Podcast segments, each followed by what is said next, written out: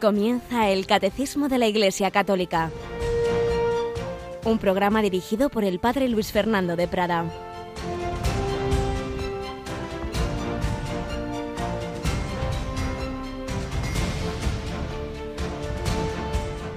En verdad, en verdad os digo, veréis el cielo abierto y a los ángeles de Dios subir y bajar sobre el Hijo del Hombre. Alabado San Jesús, María y José. Muy buenos días en este 29 de septiembre, fiesta de los santos arcángeles. Miguel, Gabriel, Rafael, felicidades a todos y todas las que lleváis este, estos nombres de estos santos arcángeles. Veréis al Hijo del Hombre subir y bajar los ángeles sobre él. Sí, están presentes en la vida de Jesús, como bien sabemos, bueno, primero en la Anunciación, mensaje que el Señor a través de Gabriel lleva a la Virgen María en el nacimiento de Jesús. Ahí cantan con los pastores y en tantas ocasiones, sobre todo luego ya, pues lo sabemos en, en, la, en la resurrección de Cristo, esos ángeles que anuncian a las mujeres esa, resurrección de, del Señor. También aparecen en los hechos de los apóstoles, en actuaciones especiales, por ejemplo, con San Pedro, cuando estaba en la cárcel y por supuesto en toda la historia de la Iglesia, en la vida de los santos. No podemos olvidarlo. El Señor ha creado, que sepamos al menos, no sabemos si habrá más, pero que sepamos dos tipos de seres espirituales capaces de tener una relación de intimidad con Él. Los ángeles, que son espíritus puros, y los hombres, que somos esa síntesis espíritu y materia, pero que nuestra alma es también capaz, es espiritual y es capaz de esa relación personal de amistad con Dios nuestro Señor, como los ángeles, en esa, en esa oferta que nos hace el Señor de su amor, de su amistad, que implica que respondamos, claro. Si uno no quiere, pues los ángeles que dijeron que no se convierten en demonios, y los hombres podemos también responder que no, y si mantenemos el no hasta el último momento de nuestra vida, hasta la muerte, pues también con los demonios quedamos separados de Dios. Pero los santos ángeles quieren ayudarnos a llegar a ese objetivo final de nuestra vida, el cielo. Y contamos con ellos. Pues claro que sí, contamos con ellos, nos encomendamos a ellos. Y hoy tenemos aquí a Yolanda Gómez. Buenos días, Yolanda. Muy buenos días, padre. Pues mira, es también providencial que hoy estés tú, porque hoy es un día para este programa en el que tantas veces lo has, has acompañado a los directores de Radio María, podríamos decir que un poco histórico, porque me he dado cuenta así a lo tonto ayer, al preparar, al ver el, el diario, de este programa, que es el programa 1000 que hace un servidor del catecismo. No está mal, ¿verdad? Madre mía, qué bonito número. el programa 1000. ¿Qué director comenzó a comentar el catecismo aquí en Radio María España? Pues fue el padre Julio Sainz el que comenzó haciendo aquí el, el, catecismo, lo hacía junto a un voluntario que iba leyendo también los números, ¿Ah, sí, como nosotros, sí. Ah. Así que bueno, pues con él comenzamos. Qué bueno, al que recordamos ya mayor, pero ahí sigue hasta el último instante, activísimo como siempre, el padre Julio, claretiano, santo, varón. Luego vino el padre Esteban Munilla, pero él prefirió eh, él tenía, como bien sabes, le tocó una época que había que hacer muchas cosas y prefirió buscar a alguien que lo hiciera. Pidió a varios, todo el mundo decía, o decíamos, porque uno de los que se lo pidió fue un servidor que estaba entonces en otro destino y todos dijimos que no podíamos, y entonces le tocó a su hermano.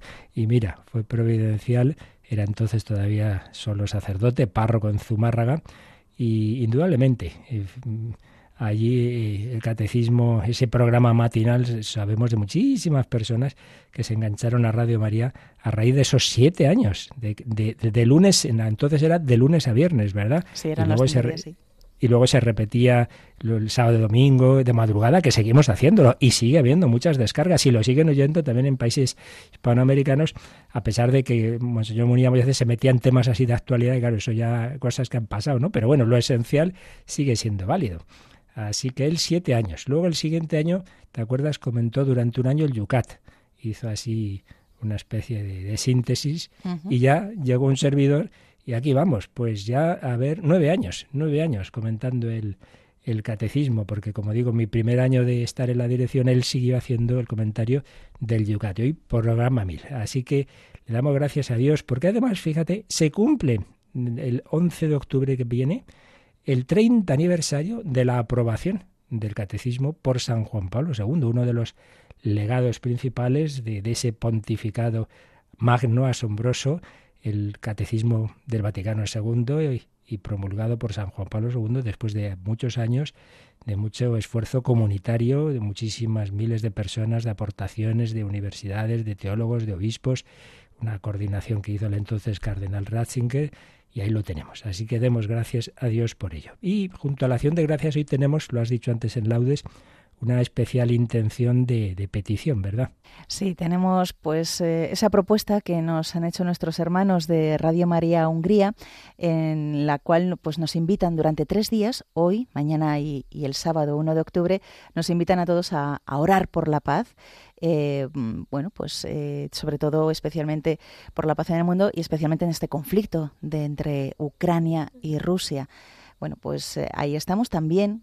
Eh, nos han pedido desde Radio María Hungría, pues eh, a ver si era posible detenernos un momento a las 8 de la tarde durante estos tres días, pues dedicar un tiempo a rezar por aquellas personas que sufren a causa de la guerra. Así que bueno, Radio María, a través de estos momentos de oración, pues nos unimos a, a esta propuesta de Radio María Hungría. Así es, somos una gran familia, 82 naciones, Radio María y ellos que están más cerca de ese conflicto, pues especialmente ven, ven lo que implica, están recibiendo refugiados, sin olvidarnos de tantos otros conflictos que, que, son tremendos y que no están tan presentes. Claro, aquí quizá lo que vemos más cerca es lo que nos preocupa y se nos olvida que de las cosas de África, de Asia, todo, todo lo llevamos a la oración, pero indudablemente en estos tres días, porque además, como ya hemos comentado, este conflicto, más allá de lo que ya en sí mismo significa siempre de, de horror, de, de pecados, siempre una guerra, pero en este caso nunca se sabe, porque así empezó con escaramuzas la Primera Guerra Mundial, la Segunda Guerra Mundial, empezaron de una manera que nadie imaginaba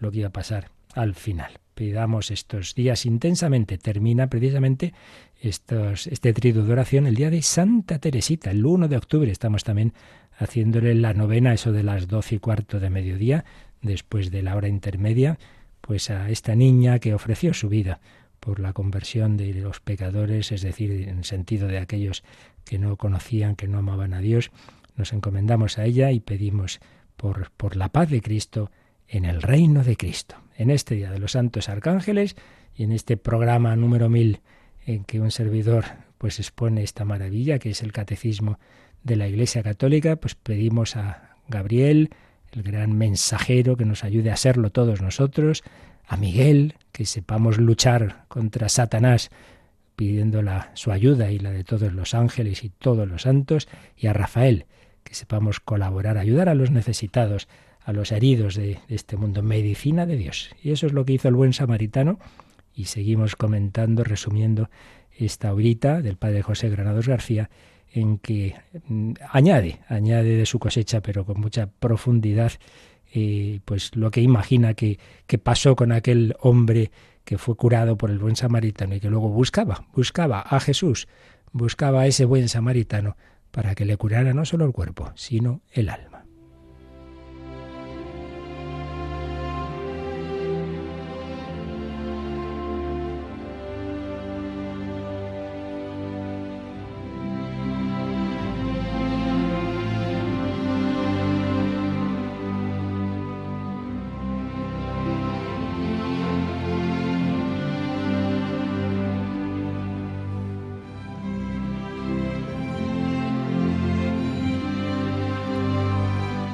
Los signos del samaritano, sacramentos y misericordia, con el padre José Granados García.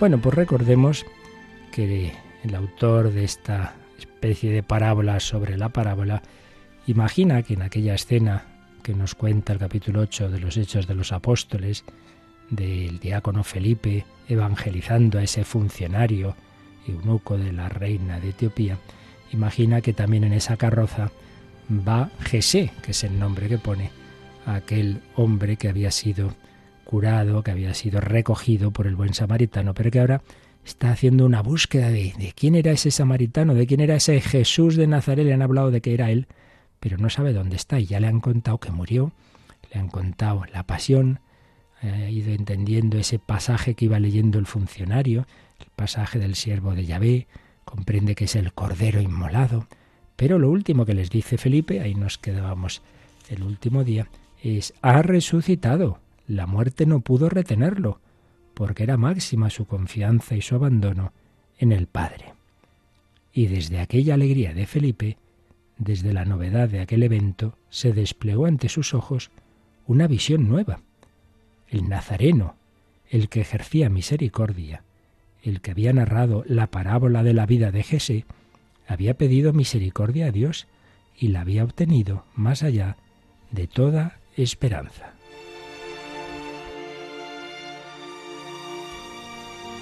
Jesús pidió misericordia y obtuvo misericordia, pero no al margen de la herida y de la muerte, sino a través de la herida y de la muerte, para poder así cubrir con aquella misericordia a todo el que transita por las sendas del dolor.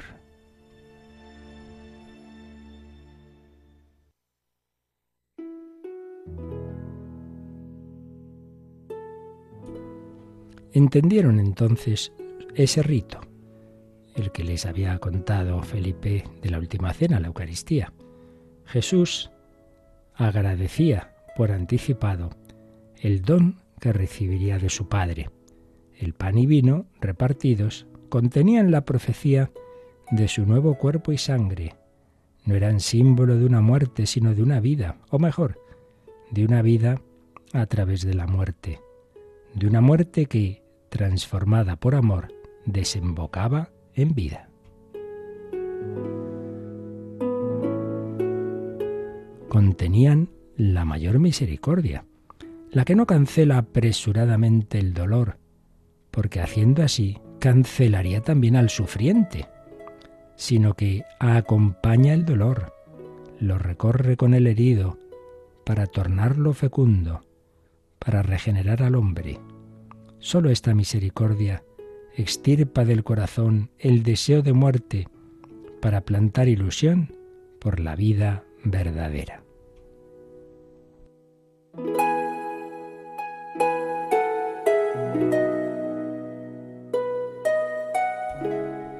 La misericordia estaba allí, tangible y gustable.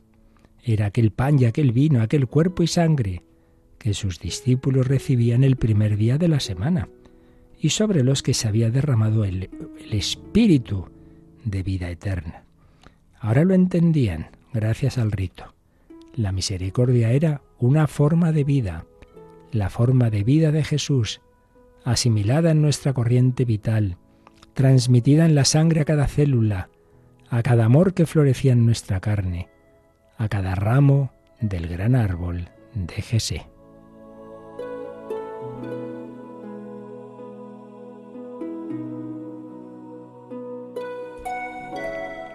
La medicina del buen samaritano era el samaritano mismo, que al tocar a Jesé con sus manos le comunicaba su modo de sufrir, de amar, de orar, de trabajar, desatando los nudos de su enredada madeja, recomponiendo su autorretrato con todos sus secretos vínculos, su familia, su hogar, su patria.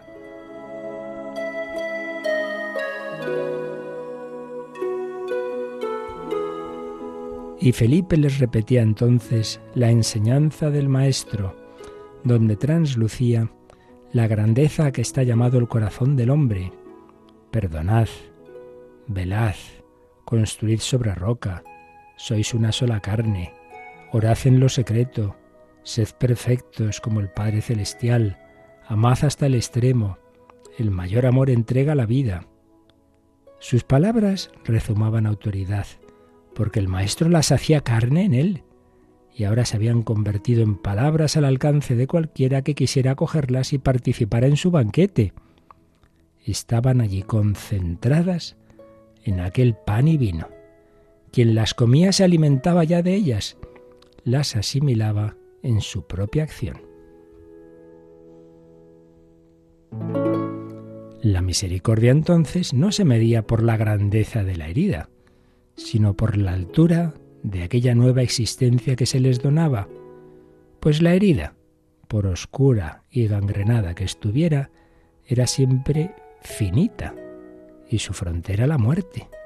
Pero en cambio el don de aquel pan y vino era sobreabundante y su frontera la vida sin tasa.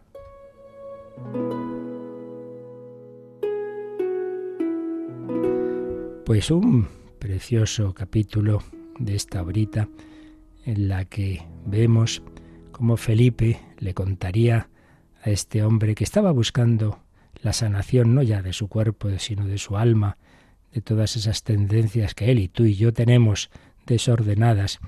Esa sanación no está en meras palabras, no eran meras doctrinas, era el propio samaritano, la medicina del buen samaritano era el samaritano mismo, es Jesús, pero ¿cómo toco yo a Jesús si él vivió hace siglos? Pues porque me ha dejado en los sacramentos su presencia, su acción.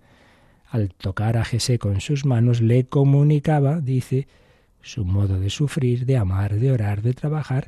Esto es lo que diría San Pablo, ya no soy yo quien vive, es Cristo quien vive en mí.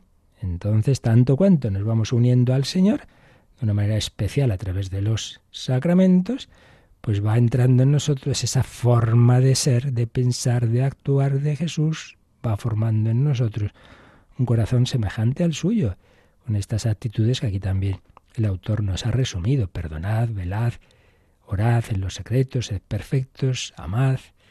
Pues sí, ese Jesús de Nazaret que murió como Cordero Inocente, que resucitó, es el Hijo de Dios, es Dios y hombre verdadero, pero ha compartido nuestro dolor, nuestra existencia humana, y ahora prolonga su actuación a través de su cuerpo místico de la Iglesia, y en ella en particular nos toca con los dedos de ese cuerpo místico, esos dedos que son los sacramentos.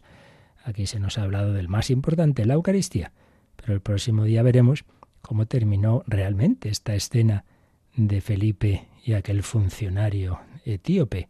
Termina con la recepción del primer sacramento, el del bautismo. Pero bueno, lo dejamos para el próximo día, aunque os animo, si no lo habéis hecho ya, a leer ese, pasaje tan bonito en el capítulo 8 de los Hechos de los Apóstoles.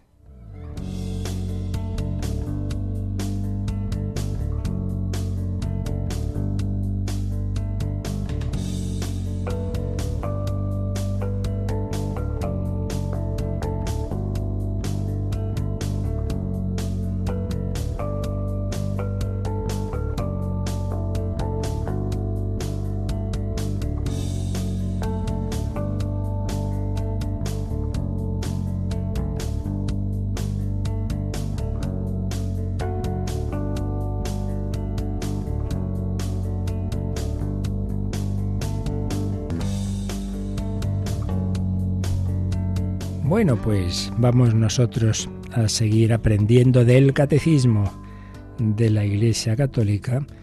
Lo principal que la tradición de la Iglesia nos enseña sobre el segundo sacramento, la plenitud del bautismo que se nos da en la confirmación. La confirmación. Bueno, tenéis que perdonar que uno se confía con los cambios de temperatura. Tengo la voz bastante tocadilla, lo notaréis, la, garganta, pero bueno, confiemos en terminar el programa con la ayuda de Yolanda, que nos va a releer el número que ayer comentamos, porque nos quedaba decir alguna cosa, el 1286. En el Antiguo Testamento, los profetas anunciaron que el Espíritu del Señor reposaría sobre el Mesías esperado para realizar su misión salvífica. El descenso del Espíritu Santo sobre Jesús en su bautismo por Juan fue el signo de que él era el que debía venir, el Mesías, el Hijo de Dios. Habiendo sido concebido por obra del Espíritu Santo, toda su vida y toda su misión se realizan en una comunión total con el Espíritu Santo que el Padre le da sin medida. Veíamos pues en este número tres aspectos, o bueno, básicamente dos. En primer lugar, el recuerdo de cómo en el Antiguo Testamento Estamos hablando de la confirmación. La confirmación es por excelencia el sacramento del Espíritu Santo, por eso empezamos hablando del Espíritu Santo. Y como en el Antiguo Testamento los profetas habían anunciado que ese Mesías esperado pues era alguien en quien iba a reposar de una manera muy especial el Espíritu Santo, el Espíritu Santo.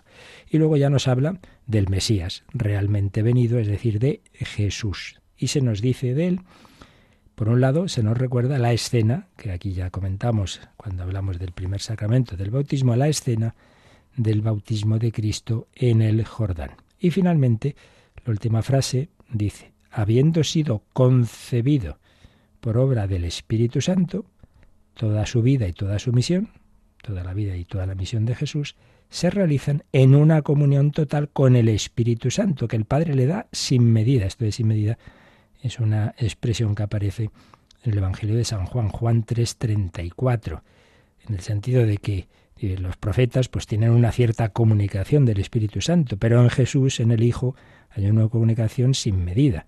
Hay una comunicación para que también Él nos la dé de una manera superabundante, cosa que hará ya a partir de su resurrección. Entonces, fijándonos en lo que nos dice este número sobre esa presencia de Jesús, del Espíritu Santo en Jesús, en su bautismo, pero sobre todo la última frase que nos ha hablado, por un lado, de la concepción de Cristo en el seno de María por obra del Espíritu Santo y por otro lado de que toda su vida y toda su misión se realicen en comunión total con el Espíritu Santo. Y estábamos comentando estas afirmaciones pues de la mano de un gran experto en el tema, Monseñor José Rico Pavés. Veíamos cómo él recoge en efecto tres claves particularmente importantes de la relación entre Cristo y el Espíritu Santo. La primera, esa concepción por obra del Espíritu Santo. Pues desde el primer instante de su existencia humana, esa creación del cuerpo y alma de Jesús, pues desde ese primer instante actúa el Espíritu Santo, es concebido por obra del Espíritu Santo y obviamente esa alma tiene ya una grandísima, como no, comunicación del Espíritu Santo. Pero el que la tenga, desde el primer instante de su existencia humana, no quiere decir que no pueda recibir nuevas comunicaciones del Espíritu Santo. Y aquí, claro, habría que volver a lo que en su momento explicamos sobre Jesucristo. Eso es una persona divina, pero con dos naturalezas, divina y humana. La divina infinita, pero la humana es finita, es limitada. El cuerpo y el alma de Cristo son limitados, son creados. Entonces, en ese sentido, el alma de Jesús puede recibir más, más luz en, en todos los campos, también más comunicación del Espíritu Santo. Y eso es lo que la tradición afirma de esa escena del bautismo de Jesús en el Jordán. Ahí hay una nueva efusión del Espíritu Santo porque iba a comenzar otra etapa, una etapa con la misión de la vida pública. Entonces, para esa etapa, más efusión del Espíritu Santo. Y ahí es donde veremos ahí ya como un, un anticipo de lo que pasa en nosotros. Si Jesús fue concebido por obra del Espíritu Santo, pero después, treinta y tantos años después, recibe el Espíritu Santo también, otra nueva efusión del Espíritu Santo en el Jordán, pues también nosotros recibimos ya el Espíritu Santo en el bautismo, pero eso no quita que podamos recibir luego más comunicaciones del Espíritu Santo en otros sacramentos, en otros momentos y particularmente en el sacramento de la confirmación. ¿Vale? Bueno, pues habíamos visto algo de esa de esa concepción por obra del Espíritu Santo y también sobre el segundo aspecto, la oración, la unción de Jesús en el Jordán, veamos lo que nos enseña don José Rico Pavés. Señala cómo el Nuevo Testamento menciona esa unción de Jesús durante su vida terrena, la que recibió en el bautismo. No nos olvidemos, Mesías significa ungido. Ungido por los aceites sagrados que usaban los israelitas para ungir sacerdotes, reyes, sí, sí, pero ese aceite era símbolo de la unción más importante, que es la unción que hace el Espíritu Santo, un hombre ungido de Dios. Bueno, pues Jesús está ungido por el Espíritu Santo, en cuanto hombre, repito, recibe esa unción del Espíritu Santo. Y de hecho es una expresión que aparece en la primerísima predicación apostólica, muy particularmente en los Hechos de los Apóstoles. Por ejemplo, Hechos 10:38 ungido por Dios con la fuerza del Espíritu Santo. Y el mismo Jesucristo, no lo olvidemos, se aplicó, ya leímos ayer el texto, esas palabras de Isaías cuando va a la sinagoga de Nazaret y se aplica así ese pasaje, ¿no? El Espíritu del Señor está sobre mí porque Él me ha ungido. Él me ha ungido.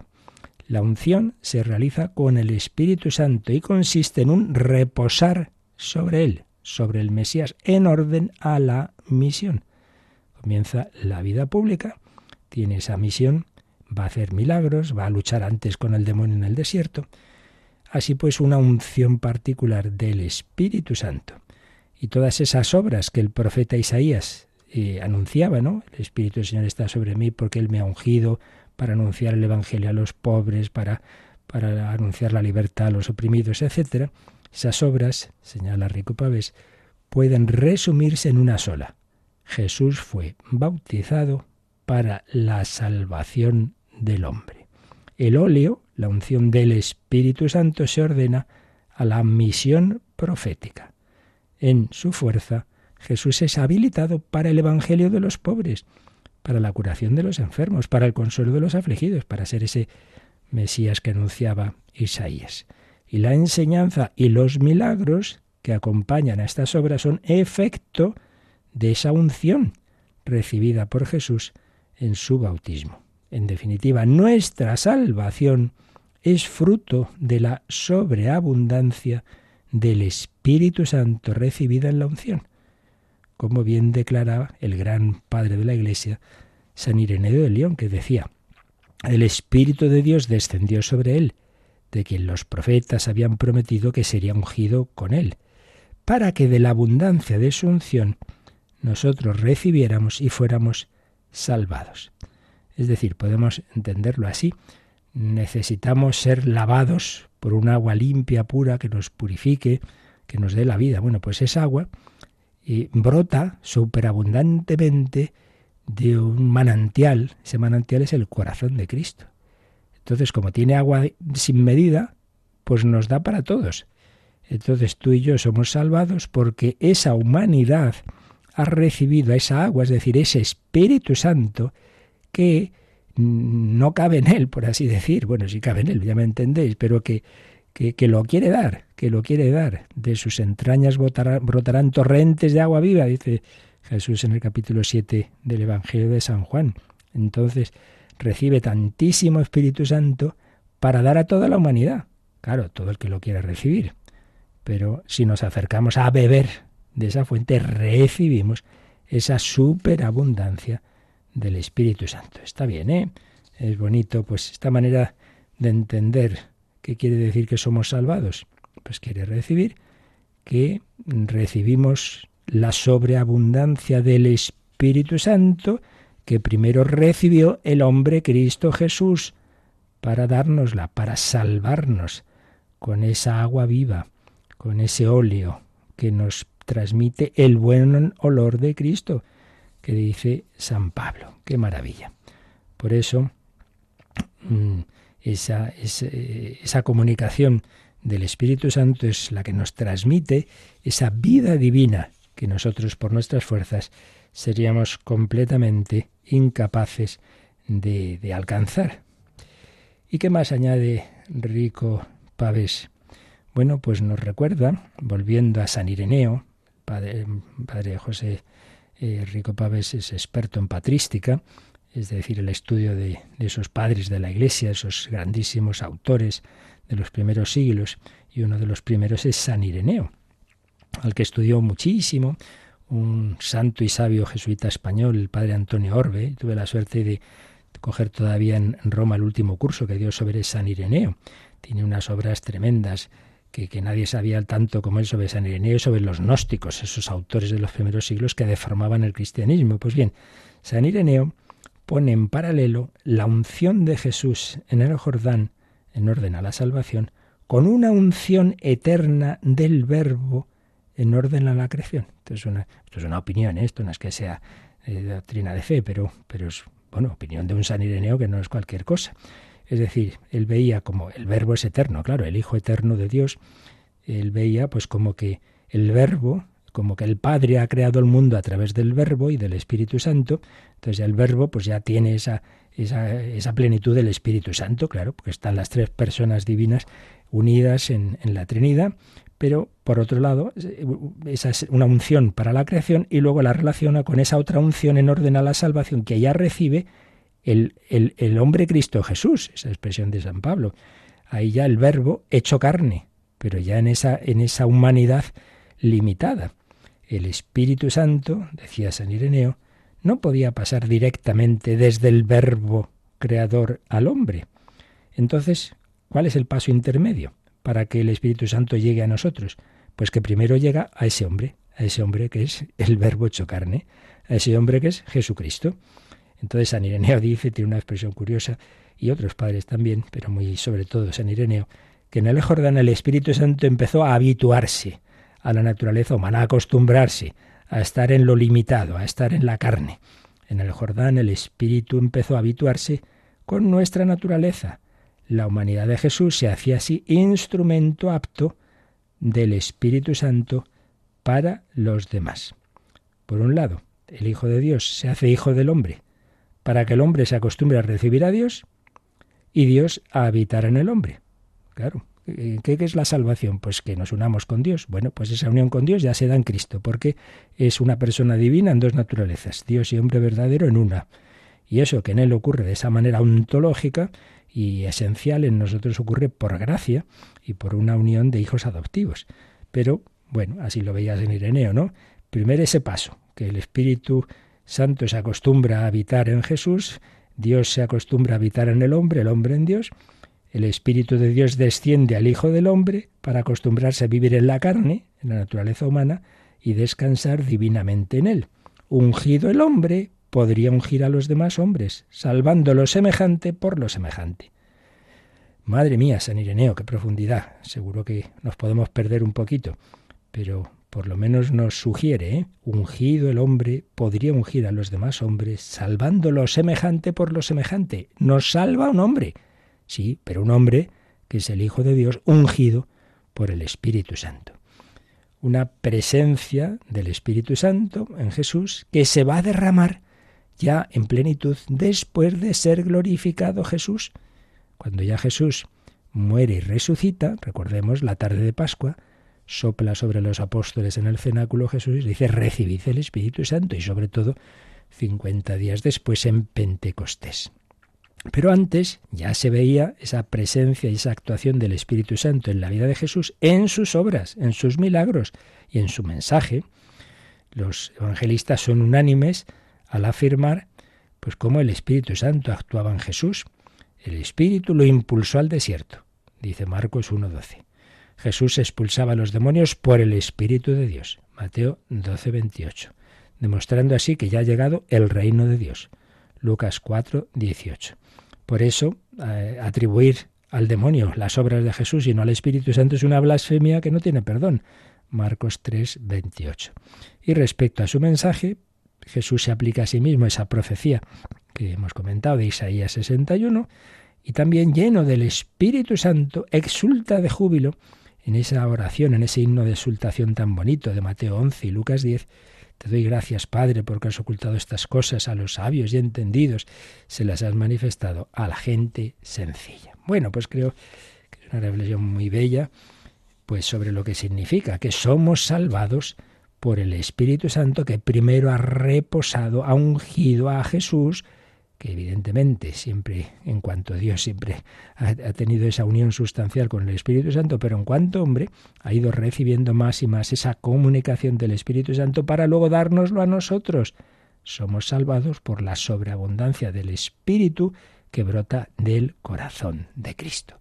Una maravilla. Pues vamos a invocar ese Espíritu Santo, vamos a pedir que no convencerle. Cuando invocamos al Espíritu Santo no es convencerle de que venga, le está deseando.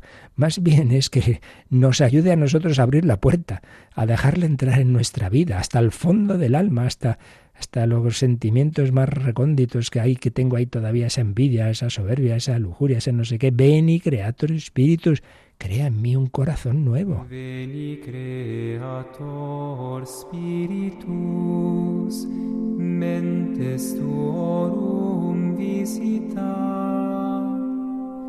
in plesso per na grazia quae tu creasti pectora. Vidit seris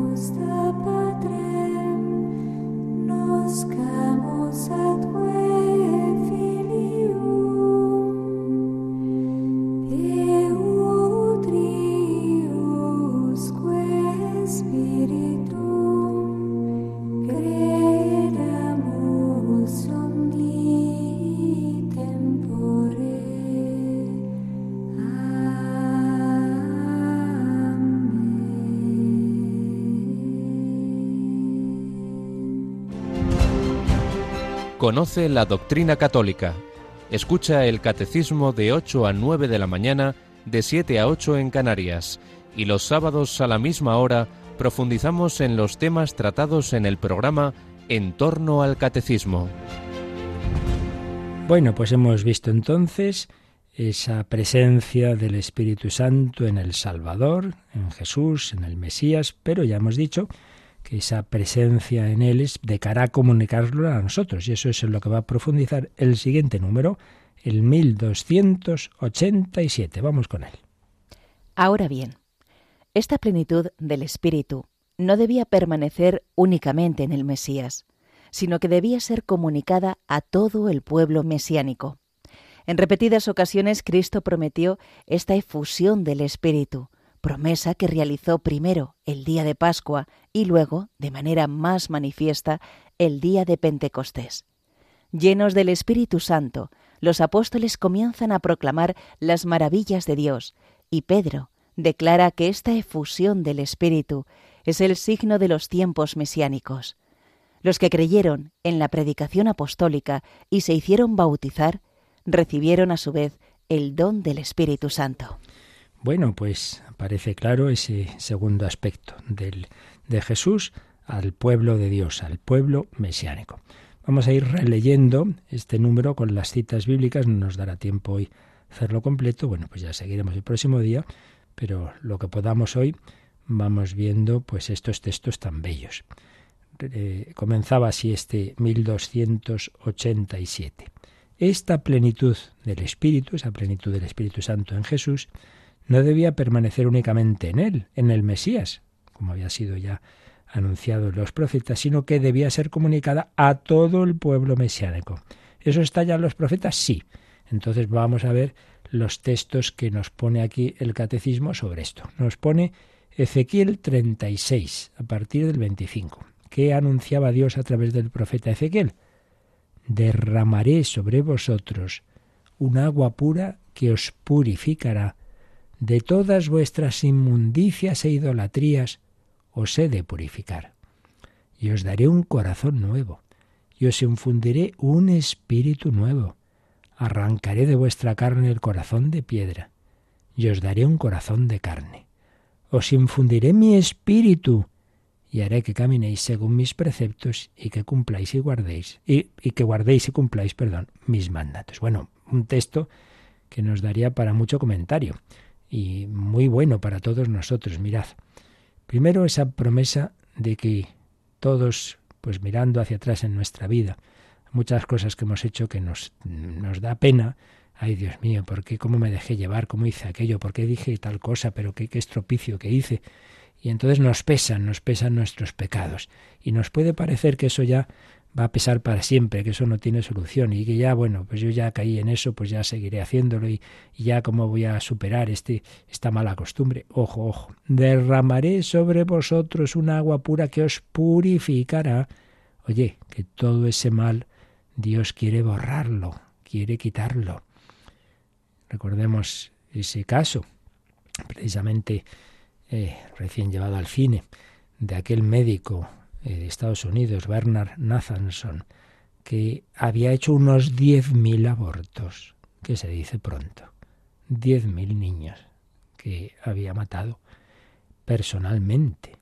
Y que cuando empiezan a descubrirse, a mejorar las ecografías y descubre que esos niños sufren, entonces lo que él llamó el grito silencioso, el grito silencioso.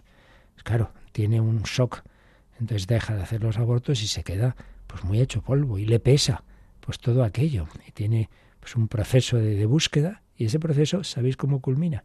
Pidiendo la entrada en la Iglesia Católica, bautizándose un día de la Inmaculada y diciendo, esto es el único sitio donde sé que todo el mal que he hecho queda perdonado. Ese bautismo, por recibió ese agua pura que le purificó, le purificó de todo lo que había hecho de mal, no solo en ese campo, sino todo lo demás, en su vida.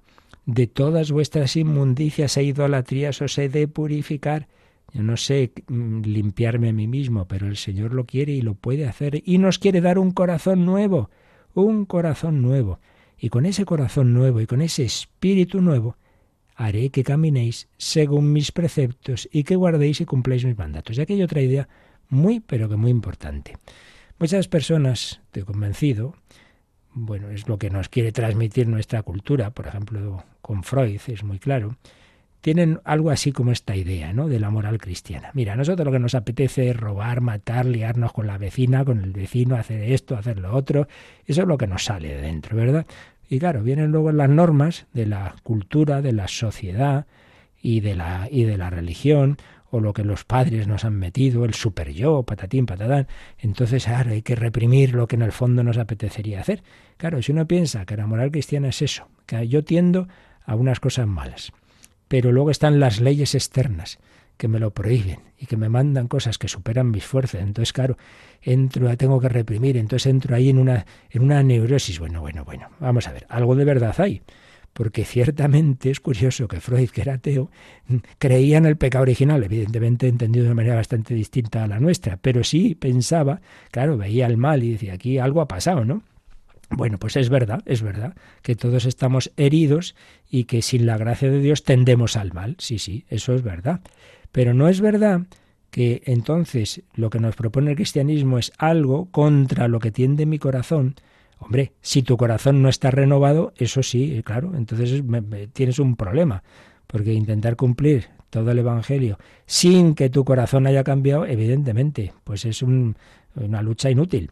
Es que, claro, pero es que Dios, lo estamos leyendo, ha prometido cambiar nuestro corazón. Ah, sí, pues sí, claro que sí. Claro, la vida cristiana, la vida espiritual, los sacramentos bien vividos y recibidos, la vida de oración. Claro, si usted no hace oración, si no tiene trato con el Señor, no se le pega no se le pega esa, esa mentalidad, ese espíritu. Entonces eh, hay un contraste entre lo que yo tiendo en mi corazón y lo que me dice la ley. No, pero es que no es eso.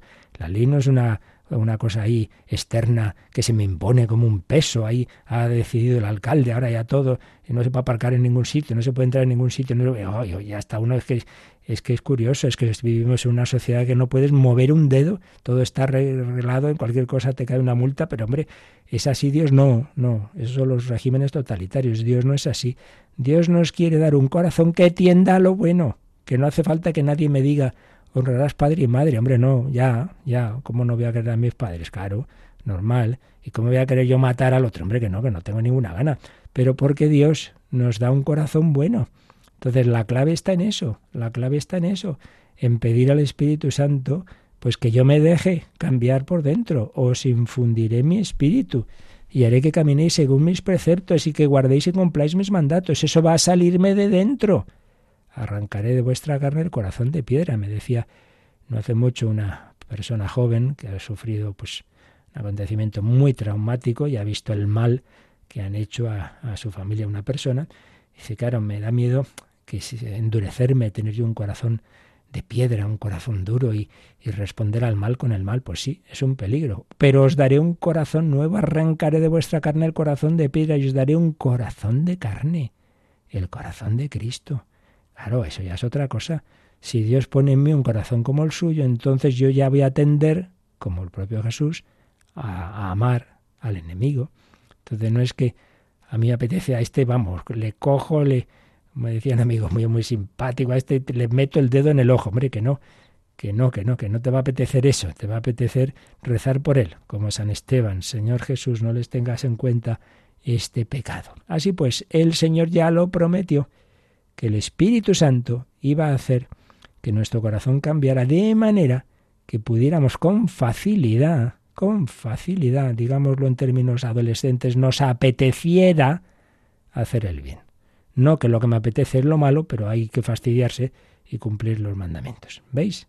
Eso lo hace el Espíritu Santo, que me apetezca hacer el bien y no me apetezca, en cambio, cometer pecados. Promesa del Espíritu Santo. Texto de Ezequiel 36. Precioso. Pero también Joel, Joel 3, 1 a 2. Dice así. Después de todo esto, derramaré mi espíritu sobre toda carne. Vuestros hijos e hijas profetizarán. Vuestros ancianos tendrán sueños. Vuestros jóvenes verán visiones. Incluso sobre vuestros siervos y siervas derramaré mi espíritu en aquellos días. Por tanto, ya Dios había anunciado esa efusión del Espíritu Santo. Por eso, cuando ocurre lo de Pentecostés, San Pedro dice, oye, que, que no os extrañéis tanto, que esto ya está anunciado, que el Espíritu Santo ya estaba anunciado, que se iba a derramar sobre toda carne. Vuestros hijos e hijas profetizarán.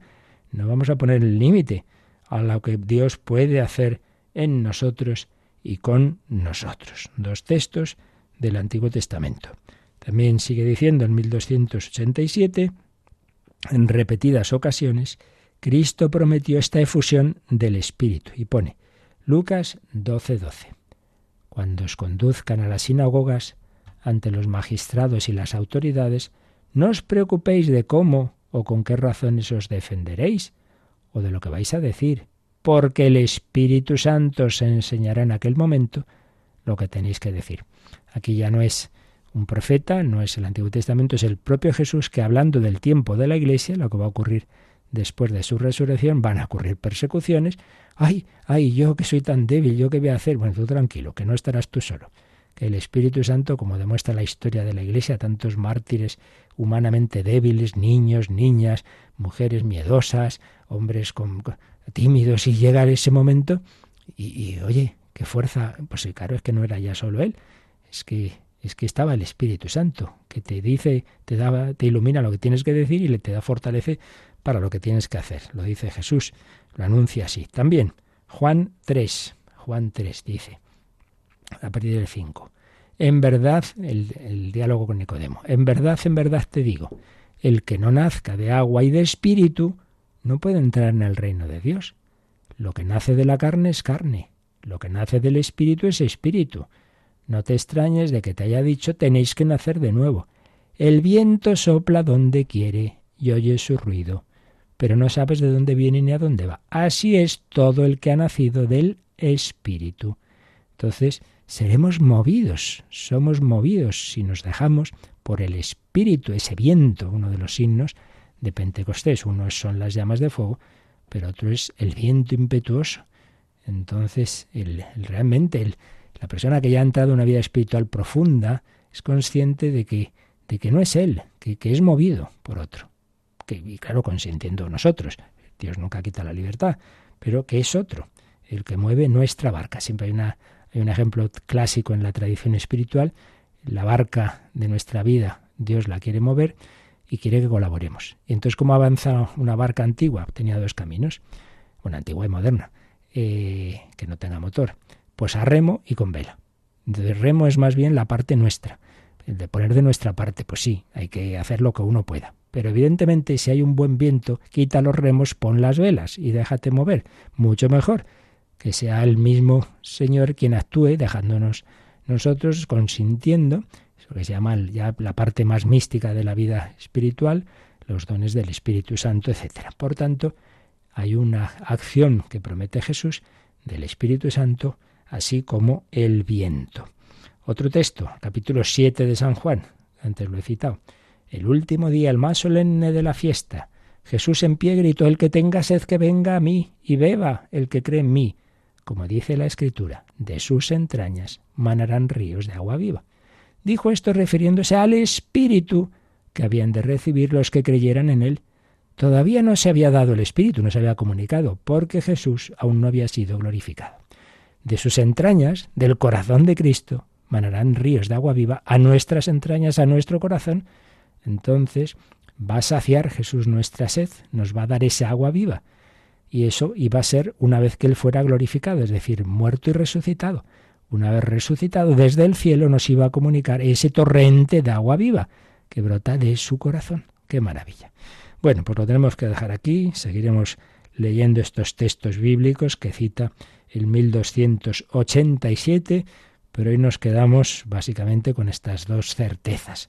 El Espíritu Santo reposaba en nuestro Salvador Jesús para desde Él comunicarse a nosotros, sobre todo a partir de su ascensión a los cielos, y nosotros recibiendo ese Espíritu Santo, Él, nos va cambiando por dentro y va haciendo que la vida cristiana, que humanamente no seríamos capaces de vivirla, sea accesible, porque ya no es, soy yo el que intenta cumplir una ley externa a mí, sino que es que tiendo a ello, porque Dios ha cambiado mi corazón por su Espíritu Santo. Arrancaré vuestro corazón de piedra, os daré un corazón de carne. Y esto hay que contárselo a los demás. Por eso el Espíritu Santo también nos lleva a evangelizar. Pues nos quedamos meditándolo, pidiéndolo y si tenéis eh, alguna consulta rápida todavía nos da tiempo a atenderla. Participa en el programa con tus preguntas y dudas. Llama al 91005 9419. 91005 9419. Puedes escribir un mail a catecismo arroba radiomaria.es o escribirnos un mensaje al teléfono de WhatsApp 668 594 383 668 594 383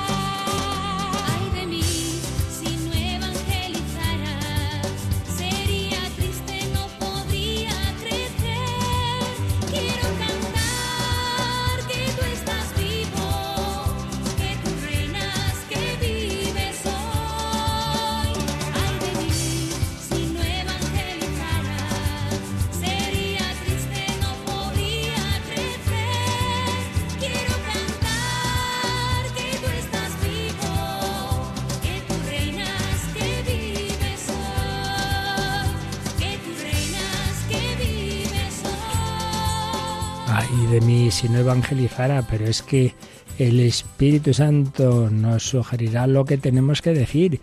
Y una de las formas más sencillas de evangelizar, pues es decir a, alguien, oye, tú conoces Radio María, ¿por qué no pruebas? ¿Por qué no la escuchas? Prueba un poquito. Así nos lo contaba Carmen. Mi primo me habló de Radio María hace 15 años. Mira, el primo le habló hace 15 años. Desde entonces acompaña mi vida a diario. Madrugo y desayuno escuchando la preciosa voz de un santo, rezando el Santo Rosario con San Juan Pablo II. En fin, va contando así un poquito la, programación, disfruto de los maravillosos amaneceres que cada día nos regala Dios, escuchando las oraciones, los salmos, con la preciosa voz de Yolanda y sus compañeras. Bueno, bueno, no te lo creas demasiado. Voy avanzando en el camino, mientras don Federico Jiménez de Cisneros me lleva de viaje por España describiendo los monumentos.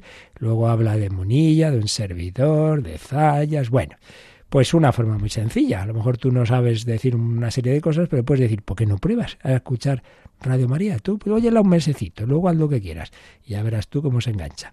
Bueno, pues pedimos al Espíritu Santo que nos dejemos transformar por Él, que reflejemos así ese corazón de Cristo. Yo os recuerdo que se nos invita de Radio María Hungría y nos unimos las demás Radio Marías a tres días especialmente intensos de oración y sacrificio, a ser posible con ayuno, cada uno según sus posibilidades u otros sacrificios, para culminar en el día de Santa Teresita, primer sábado del mes de octubre del mes del Rosario, que tendrá muchas cosas especiales aquí en Radio María España, ya os contaremos, pero de momento vamos a rezar mucho por la paz en el mundo y en particular en ese conflicto en el este de Europa. La bendición de Dios Todopoderoso, Padre, Hijo y Espíritu Santo, descienda sobre vosotros. Alabado sea Jesucristo.